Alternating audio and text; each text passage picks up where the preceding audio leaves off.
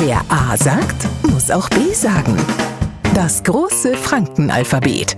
Heute Das F wie, ja, wie das wohl fränkischste Wort überhaupt. Ans, das bloß bei uns gibt. Ans, das kein anderer im Mund nimmt und ans, das bloß mir richtig verwenden kenne und wissen, was damit meint ist. F wie, na, nicht fährt. F wie Fei. Und weil wir ja momentan nicht umsonst das fränkische Alphabet lernen, jetzt Fei der pädagogische Anteil. Man sagt eigentlich, Fei hätte mal Feinkassen. Und Fei ist übrig geblieben. Andere sagen, das kommt aus dem Lateinischen, aber uns Franken ist das wei wurscht. Hauptsache, wir haben ein Wort, das Nicht-Franken garantiert niemals richtig in einen Satz einbauen könnten. Mir Fei schon.